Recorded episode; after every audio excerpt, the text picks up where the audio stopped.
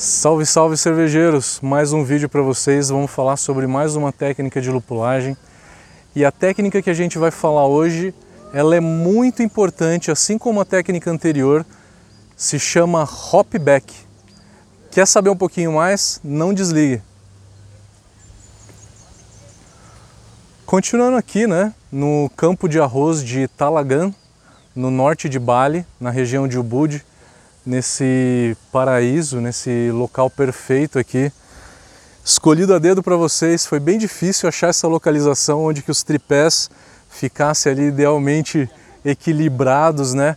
Onde que não tivesse muita gente passando, nem atrás de mim e nem no fundo onde que vocês estão vendo.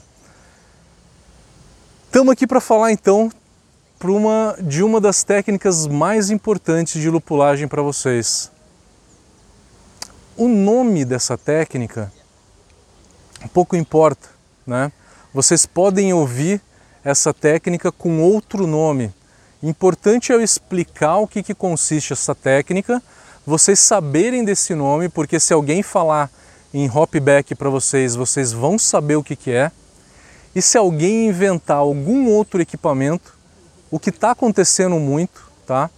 Vocês sabem identificar e sabem o porquê e avaliar o porquê que esse equipamento tem uma boa eficiência, se sim ou se não. Né? Para falar sobre o hopback, eu preciso que você tenha assistido o vídeo dessa série que a gente fala sobre dry hop.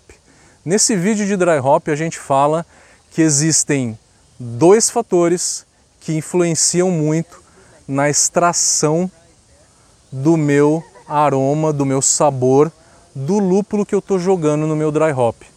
O primeiro deles é a temperatura. Falando de forma resumida para vocês, lógico, o ideal é vocês olharem o vídeo lá atrás, voltem e, assistem, e assistam eles antes de continuar esse. O primeiro deles é a temperatura, porque a temperatura faz uma agitação maior nas moléculas do mosto e aumenta a extração, né, fazendo uma, um atrito muito maior, aumenta a extração das substâncias do lúpulo sejam eles óleos essenciais, sejam eles polifenóis, alfa-ácidos, ácidos, é, alfa-ácidos oxidados que dão amargor, que a gente sabe que é o que dá amargor, entre diversas outras substâncias. Então, são substâncias de aroma, de sabor e de amargor. Tudo isso a gente extrai no dry hop e extrai bastante. Temperatura, então, é o primeiro fator. Qual que é o segundo fator? É a agitação ou atrito. Então, se liguem nesses conceitos que eu estou falando para vocês, tá? Para que vocês possam avaliar a forma que vocês estão usando para fazer de dry hop ou algum equipamento que alguém algum dia vai apresentar para vocês. O porquê que é importante o atrito? O atrito ele também vai fazer é, uma maior extração de todas as substâncias do lúpulo. O que, que consiste esse atrito? Imagina que eu tenho um recipiente externo ao fermentador, aonde a minha cerveja já fermentada passa por esse recipiente, aonde esse recipiente tem lúpulo, esse recipiente tem lúpulo, e esse lúpulo ele fica preso nesse recipiente externo, fica nesse recipiente externo com um fundo falso. Então esse recipiente externo tem um fundo falso, eu jogo o lúpulo por cima, a cerveja já fermentada passa por esse, por esse recipiente com lúpulo e retorna ao fermentador e fica recirculando. Recirculando gera um atrito muito maior no lúpulo onde que está dentro desse recipiente. Eu passo essa cerveja diversas vezes sobre esse lúpulo. Então isso que a gente quer dizer sobre atrito, tá? É passar a cerveja diversas vezes por um recipiente onde que esse lúpulo contém, tá? Esse tipo de técnica pode ser utilizada é, em diversas situações. Pode ser utilizada na cerveja na cerveja quente, no mosto quente, antes de fermentar, no momento de resfriar a cerveja.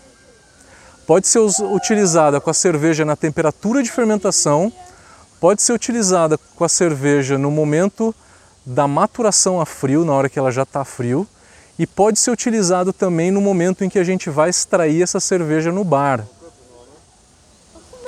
O hopback, o nome hopback, ele foi dado exclusivamente para o mosto quente que sai da panela de fervura, passa por um recipiente que ele é hermeticamente fechado, ele é todo fechado, tem uma peneirinha embaixo onde que esse lúpulo fica aí nesse recipiente sem passar para o fermentador. Então o mosto quente sai da panela de fervura, passa por um recipiente onde tem uma peneira, ele é todo fechado. A alta temperatura desse mosto aumenta a extração, por ele ser hermeticamente fechado, eu não tenho a evaporação dos óleos essenciais, coisa que eu tenho na, na técnica chamada de chá de lúpulo, tá? Então, a, no hopback ele tem que ser fechado. Eu vi alguns hopbacks que não são fechados e isso é pior. Os hopbacks eles têm que ser fechados para evitar a evaporação. Depois de passar no hopback, ele passa num chiller de placas, que aí essa cerveja vai ser resfriada e aí vai para o fermentador. A alta temperatura aumenta a extração e ele ser fechado vai reduzir a evaporação. Hopback ele é utilizado nesta parte quente, na hora que a gente tem o mosto quente. Então, quando vocês ouvirem falar de hopback, a gente está falando deste instrumento fechado, onde tem o fundo falso e tem lúpulo nele, que a gente usa no momento aonde que a gente passa o mosto quente que está indo para o chiller de placas para ser resfriado, tá? É essa técnica que a gente é, associa ao nome de hopback, tá? O uso desse equipamento fechado pode ser utilizado em diversas outras etapas, né? Que eu listei para vocês nesse vídeo, que a gente vai falar em mais detalhe nos próximos vídeos, tá? Nesse vídeo é especificamente sobre o hopback, mas para explicar o hopback, eu tenho que explicar para vocês é, o como que essa extração melhora. Faça seu comentário nesse vídeo se você já fez o hopback, porque em casa muita gente usa um filtro de água que é fechado para fazer o hopback passando o lúpulo por ali.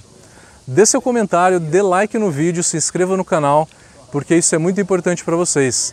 Até o próximo vídeo, galera!